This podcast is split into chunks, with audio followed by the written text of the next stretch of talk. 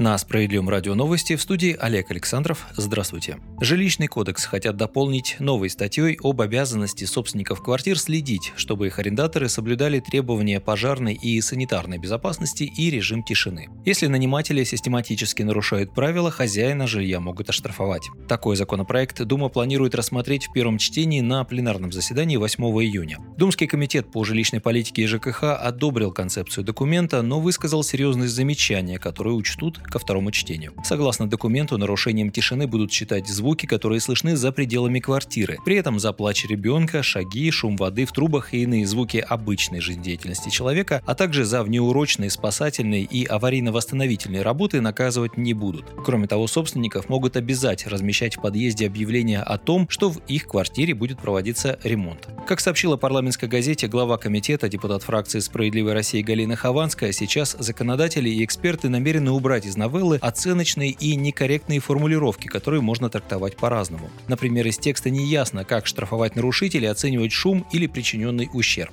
Еще одно замечание состоит в том, что в проекте речь идет только о собственниках квартир, но не говорится об обязанностях собственников долей и членов семьи. Квартиры также могут находиться во владении государства, регионов или муниципалитетов. Кто будет отвечать за нанимателей в этом случае в проекте не разъясняют. В то же время такой закон необходим, считают парламентарии. Сейчас людям сложно защитить свои права, когда соседние квартиры сдают, особенно посуточно или на неделю, и, как говорится, каждую ночь там происходят гулянья, песни и пляски.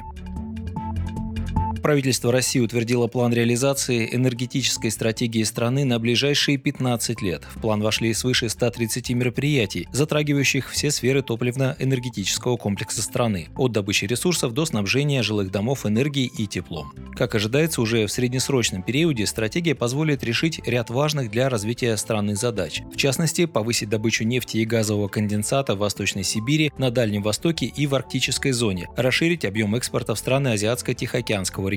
А еще открыть полигоны низкоуглеродистого производства водорода, развитие зарядной инфраструктуры для экологически чистых автомобилей. Об этом заявил премьер-министр Михаил Мишустин на совещании со своими заместителями в понедельник. Большая часть мероприятий будет реализована в ближайшие полтора года, сообщил глава Кабмина. В документе прогнозируется и увеличение к 2024 году производства энергоносителей на 5-9% по сравнению с 2018 годом, экспорта продукции ТЭК на 9-15%, привлечение инвестиций в отрасль выросли в 1,4 раза.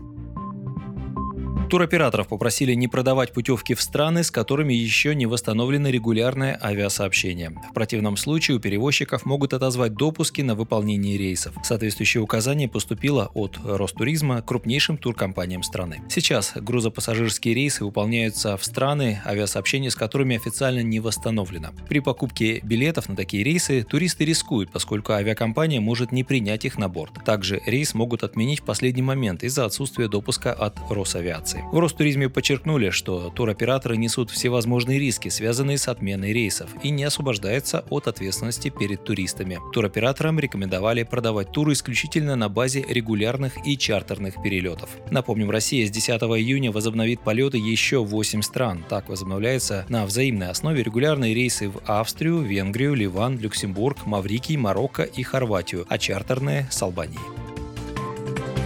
В Союзе туриндустрии назвали возможную стоимость вакцинного тура в Россию для иностранцев – от полутора до двух с половиной тысяч долларов без учета авиаперелета в нашу страну придется выложить тем, кто хочет привиться российской вакциной от ковида и пройти инкубационный период в 21 день. Об этом сообщил президент Российского союза туриндустрии Андрей Игнатьев, передает ТАСС. Такие туры могут заинтересовать в первую очередь жителей стран Азии, Африки и Латинской Америки, которым недоступна вакцина от коронавируса у себя на родине. Игнатьев обратил внимание, что технически Россия уже готова вакцинировать иностранцев. Сейчас необходимо решить вопросы визовой поддержки и легального въезда таких туристов на российскую территорию. Ранее президент страны Владимир Путин поручил до конца июня проработать вопрос об организации платной вакцинации от COVID-19 в России для иностранцев. По его словам, страна не только обеспечивает собственные потребности, но и может предоставить возможность привиться и иностранным гражданам. Глава государства также пообещал обеспечить необходимые для вакцинации иностранцев условия. Сегодня россиянам доступны три двухкомпонентные вакцины – Спутник Ви, Эпивак Корона, а также Ковивак. В мае зарегистрирована однокомпонентная вакцина от коронавируса «Спутник Лайт».